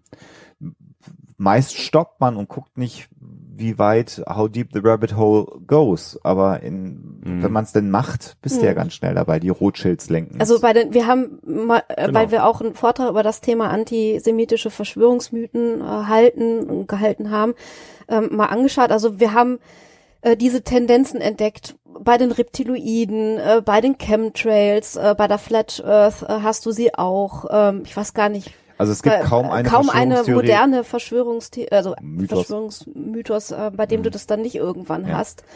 Ähm, und das ist natürlich, äh, ja. Und dann ist es Ja. halt trotzdem auch spannend zu sehen, dieser Verschwörungsmythos so als Abkehr von Regierung und Wissenschaft. Und aber hier finde ich es nochmal ganz spannend, deswegen nochmal jetzt ein bisschen zurückkommend, warum wir überhaupt diese Sendung gemacht haben, dass es ja auch einen Verschwörungsmythos gab, um äh, eine vorherangegangene Mhm. Zeit abzuwerten. Also hier auch ganz klar Mhm. äh, eine, eine Verschwörung, die in Geschichtsbücher hineingeschrieben wurde Also ich mit weiß einem jetzt nicht, bestimmten ob Zweck. also ja schon, ich weiß jetzt nicht, ob man das wirklich Verschwörung Fake News? äh, nennen kann. Ja. Ein, ein, ein Irrtum. Äh, ja, obwohl es ist eigentlich mehr Aber als schon ein. Irrtum. Es aber ist schwierig, man, ja. man, Ich, ich, ich würde es eine gezielte Diskreditierung fast nennen. Ja, Das ist ein schöner Begriff. Tatsächlich eine, eine, eine Selbsterhöhung und eine Diskreditierung der Zeit davor. Ja. Aber willentlich und unter Ja. Umständen sogar wieder besseren Wissens. Und wenn man Die dann die Belege alten sind Quellen da. der griechischen äh, äh, Philosophen sich angeschaut hätte, hätte man gesehen, hm, eigentlich haben die das nie in Mhm. Frage gestellt. Das ist schon ganz spannend, äh, das, das zu sehen. Also äh, es nützt nichts, man muss immer kritisch bleiben und sag ich, wenn ihr Kinder habt, die in der Schule sind, guckt mal in deren Geschichtsbücher rein und sprecht mit euren Kindern mal darüber, ob das eventuell da drin steht und arbeitet Mhm. dagegen an. Und da kann man ja auch gleich mal erklären, wieso Mhm. Ja Falschinformationen sich auch tradieren Mhm. können und plötzlich zu einer Wahrheit werden können, Aber es obwohl ist- sie nicht stimmen. Es ist ja auch natürlich ähm, klar, dass ähm, äh, Schulbücher, dass äh, akademische Werke, ähm, im Fach Volkskunde ist das auch ganz eklatant, natürlich immer Produkte ähm, der Zeit sind, in der sie verfasst werden. Ähm, die gerade die Volkskunde hat so eine schwierige Geschichte hinter sich, wenn, gerade wenn man äh, in die Zeit des Nationalsozialismus äh, guckt, ähm, dass die äh, Forschung ähm, heute noch dabei ist, das äh, mit aufzuarbeiten. Und da sind teilweise auch ganz, ganz bittere Erkenntnisse dabei. Ähm, und äh, ich bin eigentlich froh, dass das äh, Teil meines Studiums war, sich eben auch genau mit dieser schwierigen Fachgeschichte auseinanderzusetzen. Das sind Dinge, denen man sich einfach oder derer man sich einfach bewusst sein muss, dass auch Forschung äh, jeweils ein, ein Kind ihrer Zeit ist und äh, sich auch dementsprechend verändert, auch mit ihren Vorzeichen, mit ihren, ja, mit ihrem Kontext, äh, mit ihrem Ziel. Ähm, da ist nichts in Stein gemeißelt und da ist ganz vieles, was man hinterfragen muss. Insofern ist eine, eine Skepsis auch der Wissenschaft gegenüber natürlich angebracht. Nur in dem Augenblick, wo die Skepsis eben alles durchdringt und du alles in Frage stellt und nichts mehr glaubst, bist du natürlich auch anfällig dafür, ähm, einem äh, Menschen zu glauben, äh, unter Umständen, der dann äh, etwas erzählt, was einfach besser zu deinem eigenen Weltbild passt. Das ist ja schließlich also so ein, ein Ziel des, des Erzählens, des menschlichen Erzählens, also ähm, Weltbilder miteinander abzugleichen, ähm, ein soziales Gefüge zu stärken. Und natürlich glauben wir einfach, dass er was, was unserem Weltbild entspricht. Und wenn das dann nun mal in dem Fall ist, dass die Erde flach ist, dann äh, zack, ist es passiert und du bist dann eben Teil dieser Community. Hm. Ähm, ja, aber ich wollte noch vielleicht einen anderen Aspekt kurz ansprechen. Wir haben ja ähm, über die Antike gesprochen und das ist, also es gab ja ein, zwei, drei Autoren, die schon äh, vom äh, Weltbild der flachen Erde ausgegangen ist. Ähm, es war ja nicht so, dass es überhaupt niemand äh, geschrieben hat. Es waren nur Autoren, die äh, nicht so eine große Rolle gespielt haben, die auch gar nicht so rezipiert wurden, also nicht Teil des ähm, Konsens waren im Grunde genommen. Ähm, Später zumindest. Genau. So, ähm, ja. aber ein paar gab es halt schon. Ähm, und auch heute ist jetzt, finde ich, die Frage, wie viele Leute sind das eigentlich, die tatsächlich glauben, dass die Erde flach ist? Und ist diese Community ähm, relevant ähm, ist sie ist sie irgendwie verschwindend klein? Also das fand ich auch äh, bei den Vorbereitungen irgendwie eine ganz ganz spannende Frage weil es da durchaus unterschiedliche Interpretationen auch der der Zahlen gibt. Und ähm, auch wenn du so in die Medien guckst auch äh, ähm, einen Artikel den hatte ich ja äh, als Quelle rumgeschickt auf CNN ähm, wenn da steht irgendwie bei dem äh, Flat Earth äh, Kongress sind irgendwie 600 Leute und die auf CNN schreiben, das sind wahnsinnig viele. Also mein erster Gedanke, als ich gehört habe, 600 Leute bei so einem Kongress, ich fand das nicht so furchtbar viel. Ähm, mhm. Natürlich werden das nicht alle äh, in den USA gewesen sein, die im stillen Kämmerlein irgendwie an die flache Erde glauben. Ähm, aber ähm, es ist jetzt halt die Frage, werden die von den Medien groß geschrieben und äh, relevant äh, gemacht? Oder ähm, äh, sind die tatsächlich äh, ja als Community so im Wachsen begriffen, dass sie ein, ein zunehmendes Problem werden? Da gibt's ja durchaus unterschiedliche Ansichten. Also ich finde spannend, der YouTuber, der hier so als einer der, der, der Vordenker der, der Flat Earth Society dargestellt wird, der hat ähm, auf YouTube 82.000 Abonnenten und seine Videos, da war ich dann jetzt hinterher so ein bisschen überrascht, haben in der Regel unter 10.000 Aufrufe. Das ist wirklich wenig. Ja. ja. Ne, also ich, ich will das gar nicht herabwürdigen mhm. oder so, ne, aber weißt du, es gibt es gibt Lego-YouTuber, die haben über eine Million Abonnenten und haben dementsprechend auch äh, Videoabrufe weit über einer Million. Ähm, einfach so. Und äh, tatsächlich ist da die Frage, ist es wirklich so eine große Community? Und werden es ständig mehr oder ist es eher so, dass sie nur etwas lauter werden in den sozialen Netzwerken und mutiger werden, durch die sozialen Netzwerke auch so ein Event wie so ein Kongress zu machen, weil sie wissen, da kommen ein paar Leute hin. Und ich habe selber lange genug im Veranstaltungsmanagement äh, gearbeitet. Natürlich wird da auch jeder ähm, Journalist und jeder Caterer, der da rumläuft, im Zweifelsfall als Teilnehmer mitgezählt. Und dann hast du schon mal 50 Teilnehmer mehr ähm, äh, da stehen, weil du natürlich gute Zahlen publizieren möchtest über so ein Event. Möchte denen nichts unterstellen, aber das ist eigentlich gängige Praxis, so zu, zu agieren, immer ein bisschen aufzurunden bei solchen Veranstaltungen. Das finde ich schon, schon interessant. Und auch, nachdem es diese Netflix-Doku gab, auch diese Aufrufzahlen, das ist jetzt nicht so, dass mich das komplett vom Stuhl gehauen hätte, wenn ich mal ganz ehrlich bin, von den Zahlen. Ich bin auch überrascht, also da, da warst du mir voraus in der Recherche, ich habe mir den dann gar nicht auf YouTube angeschaut weil dann so die unhinterfragte Annahme so beim Schauen der Doku ist ja okay, da ist halt so ein Influencer. Mhm. Genau. Gut, ist er im Rahmen der Bewegung dann womöglich mhm. auch, aber in absoluten Zahlen ist das jetzt nichts, was, ohne es herabzuwürdigen, das, darum geht's ja jetzt gar nicht, mhm. sondern es ist halt nichts, was ich als bedrohlich jetzt wahrnehmen würde im Sinne der Reichweite. Ne? Also genau. das ist jetzt da, wie du, wie du sagst, ne, jeder, nicht jeder, viele Leute, die sich mit Lego oder mit was auch immer beschäftigen, ne, äh, PewDiePie, ich weiß nicht, was der macht, mhm. äh, hat, ja. ich weiß nicht, äh, ja, hunderttausend, was auch immer, mal so viele Aufrufe, millionenfach.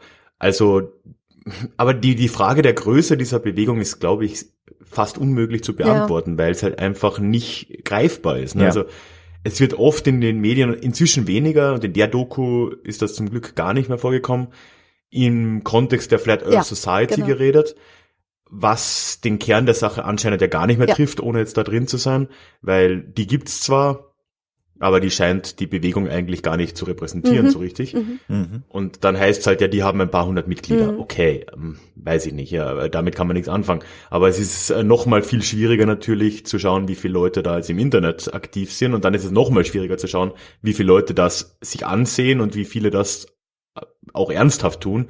Und 600 Leute bei einem Kongress ist zwar eine Zahl, die finde ich jetzt nicht so schlecht, mhm. dass man muss ja da auch anreißen und mhm. mein Gott, also äh, ist schon irgendwo ein Indikator, dass da ein Interesse da ist, aber mhm. es ist auch nicht riesig mhm. und es ist wieder kein Hinweis auf die tatsächliche ja. Größe. Ja, das ist ja. schwer zu sagen, ja. Mhm. Interessant ist übrigens, ich habe jetzt gerade mir nochmal die Mühe gemacht, dass ich sein, sein erstes Video, Flat Earth Clues Introduction, also das wird ja auch in diesem Film zitiert, das hat tatsächlich dann eine Million Aufrufe. Mhm. Und da ist natürlich dann die Frage, wer hat sich das alles angeguckt? Ähm, äh, auch das wird ja in dem äh, CNN-Artikel, den du genannt hast, Alexa zitierst. Wie viele von uns, sage ich mal, die sagen, wie ticken die denn gerade? Klicken sich solche Videos auch an und schauen die sich dann an oder Leute, die sagen, haha, guck mal hier, was das für ein, für ein Blödsinn ist. Ähm, also insofern, das ist ein Video tatsächlich mit, mit, mit 1,1 Millionen Aufrufe, das ist vier Jahre alt jetzt das Video. Mhm. Ja, aber die aktuellen Videos halten ein paar tausend Aufrufe. Das ist schon interessant, wie sich das so entwickelt. Mhm. Ja. stellt leider wieder mehr Fragen, als es Antworten liefert. Ja, ja, so genau. ist das, Ja. so ist das, Ja. so ist das. Haben wir was vergessen? Ich will. Man könnte, man könnte Das ist ein weites Feld. Ja. Ja, äh, aber ich glaube, wir haben einen ganz guten Abriss mal geliefert, würde ich sagen. Ein ziemlicher Galoppritt. Ja, Wir, wir haben nicht über das UN-Logo äh, gesprochen, was ja auch oft als Beweis für die flache Erde angeführt wird. Weil es ist ja Ach. im Prinzip, aber lassen wir das, das ist jetzt, generell, Ich generell die Darstellung der Erde auch im Mittelalter, auch da haben die gewusst, genau wie wir heute unseren Dirke-Atlas in der Schule hatten in Deutschland, ähm, dass das natürlich flach ist. Ähm, aber das Beispiel ist, dass es ungefähr so, wie wir heute bei Google Maps im Grunde genommen ja auch nicht davon ausgehen, dass die Erde flach ist, weil mein Handy flach ist. Sondern Mhm, ja, ja. es ist halt eine Darstellungsform gewesen. aber die Verhältnisse der Kontinente sind, äh, Größenverhältnisse sind äh, nicht ganz korrekt dargestellt. Ja, Ja. aber das ist ja immer noch schwierig. Es Ja. gibt ja verschiedene Modelle, wie man das macht, ne? Und Ja. wirklich, und das Standardmodell von Google Maps, da ist ja Grönland die Größe Afrikas, was überhaupt nicht zutrifft. Ja. Und so Dinge, ne? Ja. Äh, Ja, aber gut, spannend. das sind, und ich würde jetzt auch, da spekuliere ich jetzt ein bisschen, das weiß ich ehrlich gesagt nicht, aber ich glaube, dass, äh, okay, es gab zwar natürlich schon äh, Globus-Herstellung auch, auch vor dem Hochmittelalter, aber das war, glaube ich, einfach eine technisch sehr schwierige Sache und es gab ja durchaus flache Karten, die aber eine nicht flache Erde dargestellt haben. So. Und das war den Leuten auch klar. Also zu sagen, dass es vor dem Behem-Globus keinen Globus gab, ist ja trifft die, den Kern der Sache nicht, weil Genau. man braucht keinen Globus, um eine, eine runde oder spheroide Erde anzunehmen. Genau, das haben wir ja in der Regel, wie gesagt, ja auch in der Regel nicht, sondern wir machen es ja auch in flach erstmal. Richtig, ja. Und Obwohl ich kann mir schon vorstellen, dass es schwierig ist, einen Globus herzustellen. Obwohl so. Google Maps irgendwie so als Hologramm fände ich schon irgendwie Ja, es gibt ja, es gibt ja Google, nächstes Jahr. Google Globe, nee, wie hießen das? Also es gab ja dieses 3D-Ding dann auch ähm, später. Aber auf gewissen Plattformen ist, wenn man ganz rauszoomt, dann äh, verwandelt sich die Karte Dreht sich, ne? genau, in, genau. in den Globus. genau. Ich glaube nur in der Web und nicht im, also nicht in der App, sondern nur in der Web-Applikation, aber das, das ist eigentlich ganz cool. Da kriegt man dann die Da Idee davon, wie es eigentlich auszusehen hat. Genau, ja. Ja, also wir halten fest, ähm, der Verschwörungsmythos der flachen Erde ist eigentlich ein recht neuer Mythos und äh, die Darstellung, dass im Mittelalter das alle Menschen geglaubt haben, ist offensichtlich nicht korrekt. Auch das können wir, glaube ich, nochmal als Fazit festhalten. Und wer noch alte Schulbücher zu Hause hat oder jetzt gerade Kinder hat, die Geschichtsunterricht in der Schule haben, guckt's mal durch mit den Kindern und besprecht's mal mit euren Kindern. Ähm, eigentlich wissen wir seit weit über zweieinhalbtausend Jahren alle gemeinsam, dass die Erde spheroid ist. Und es gibt auch viele kleine Experimente, die man sich natürlich ausdenken kann. Ich werde mal gucken, ob ich da noch was finde, ein paar Quellen, die man verlinken kann. Man kann ja mit Pendeln äh, auch durchaus die, die Erdrotation nachweisen. Vielleicht finde ich da was, was man vielleicht zu Hause auch mal nachmachen kann. Stimmt, Also es ist gar mit nicht dem so schwer. Laser ist ein bisschen schwierig, aber Genau. geht theoretisch auch mit dem Laserpointer. Aber da muss man schon sehr genau rechnen. Genau. Also soll nur heißen, eigentlich äh, weiß man es sehr, sehr lange und es sagt, glaube ich, mehr über unsere Gesellschaft und unseren ge ge derzeitigen Status der Gesellschaft aus, dass Menschen zunehmend glauben möchten oder vermeinen zu wissen, dass die Erde flach ist. Und alle, die wir wissenschaftlich irgendwie tätig sind, sollten uns darüber auch Gedanken machen, dass man diese Menschen wieder Ja. begeistern kann. Und du hast es auch gesagt, Ralf, so ihre, ihre grundsätzliches Interesse und, und, und, und den, den Forscherdrang eben äh, in die richtigen Bahnen zu äh, lenken. Ich glaube, da hätten wir alle sehr viel mehr gewonnen. Und mehr Empathie wagen in der Diskussion. Auch wenn es weh tut, manchmal. Ja, man, es reicht manchmal sich zu fragen, ja, warum, warum glaubt er denn das jetzt? Ja. Und da kommt man oft zu Antworten, die nicht sind, ja, weil er ein Depp ist. Genau. Ja. Ja, Schönes Schlusswort. Ja. Ralf, das hat sehr viel Spaß Ja. gemacht. ja mir auch. Sehr schön. Und äh, für unsere Hörer untereinander, es gibt jeweils von uns mehr zu hören. Ne? ja, mal, ja, ich, ich, ich spreche dann auch ein kleines Outro oder Intro dann ran, dann machen wir das so. Das machen Aber wir auch. Natürlich. ist das nicht so peinlich Äh, für den anderen, wenn jetzt, wenn die Lobhudelei, die müssen wir uns Ach, nicht ja, anhören. das, das sparen wir uns so. Es, äh, das ist jetzt jedem dann selbst überlassen, wie, wie man das dann, wie wir das dann ankündigen. Genau, perfekt. Ralf, äh, vielen, Vielen, Dank. vielen Dank dir. Das war wirklich super. Ich sag danke, hat mich sehr gefreut. Dass das Okay, bis demnächst. Tschüss. Jo, tschüss.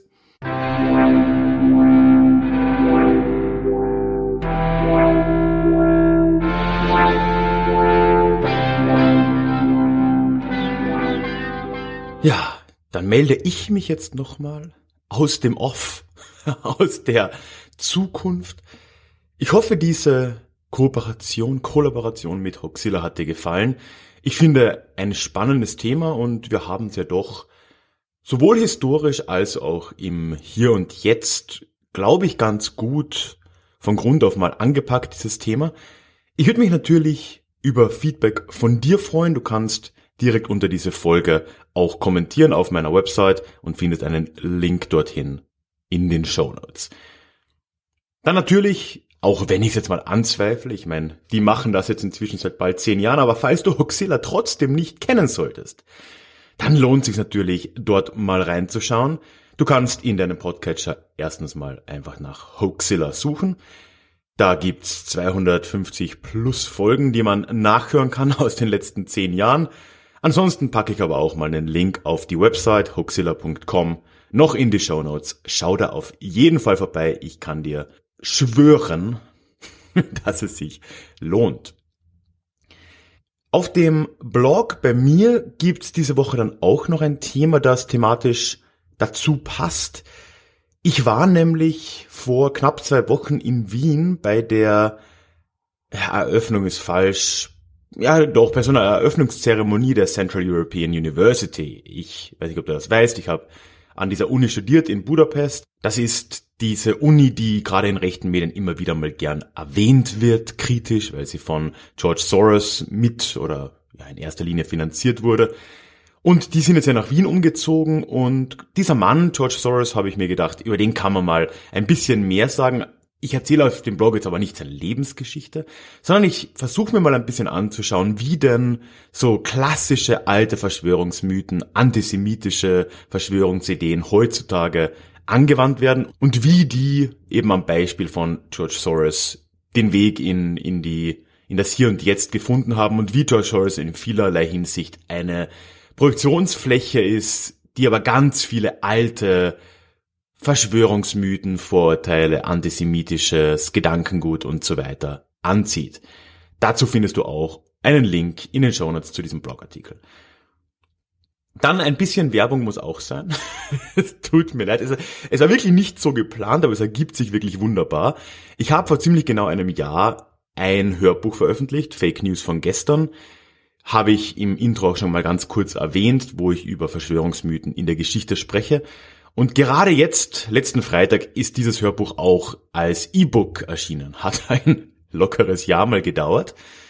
Wenn dich das interessiert, bis diesen Freitag, also bis zum, äh, ich glaube, es ist der 6. Dezember, wenn mich nicht alles täuscht, ist dieses E-Book nun noch im Aktionspreis erhältlich um nur 99 Cent.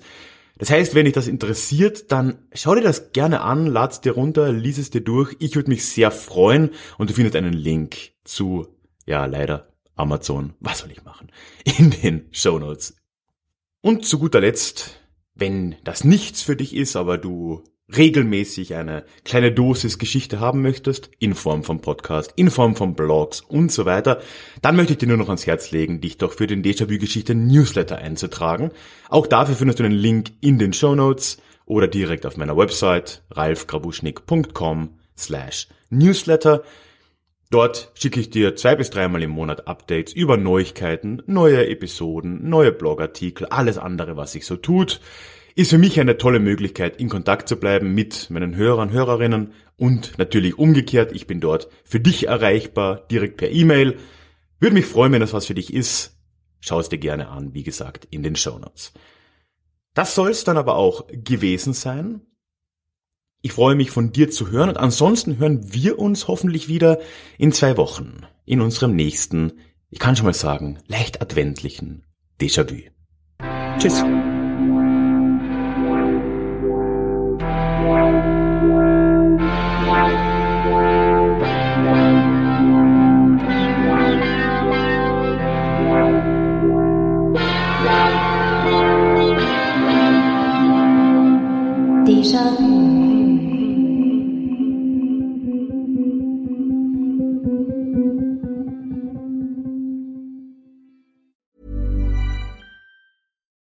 When you make decisions for your company, you look for the no-brainers. And if you have a lot of mailing to do, stamps.com is the ultimate no-brainer. It streamlines your processes to make your business more efficient, which makes you less busy.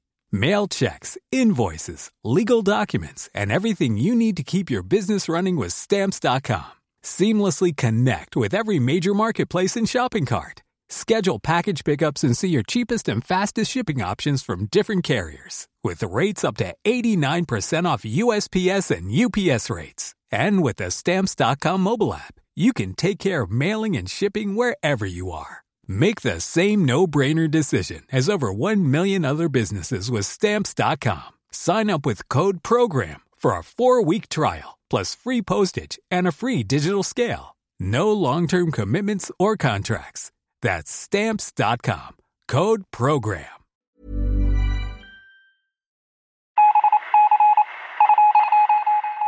Möchtest du dich noch mehr mit Geschichte beschäftigen?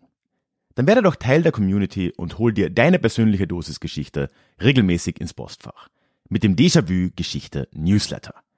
Dort erwarten dich abwechslungsreiche Geschichte-Häppchen, zweimal im Monat direkt in dein E-Mail-Postfach, Austausch mit mir, ich kann dich erreichen, du kannst mir direkt antworten und ich melde mich auch garantiert wieder zurück. Und als Dankeschön das exklusive Hörbuch Psoffene Geschichte, wie Alkohol die Geschichte prägte. Direkt zum Download nach deiner Anmeldung. Alle weiteren Infos zum Newsletter findest du verlinkt in den Show Notes oder auf ralfgrabuschnick.com slash newsletter. Ich würde mich sehr freuen, dich dort begrüßen zu können.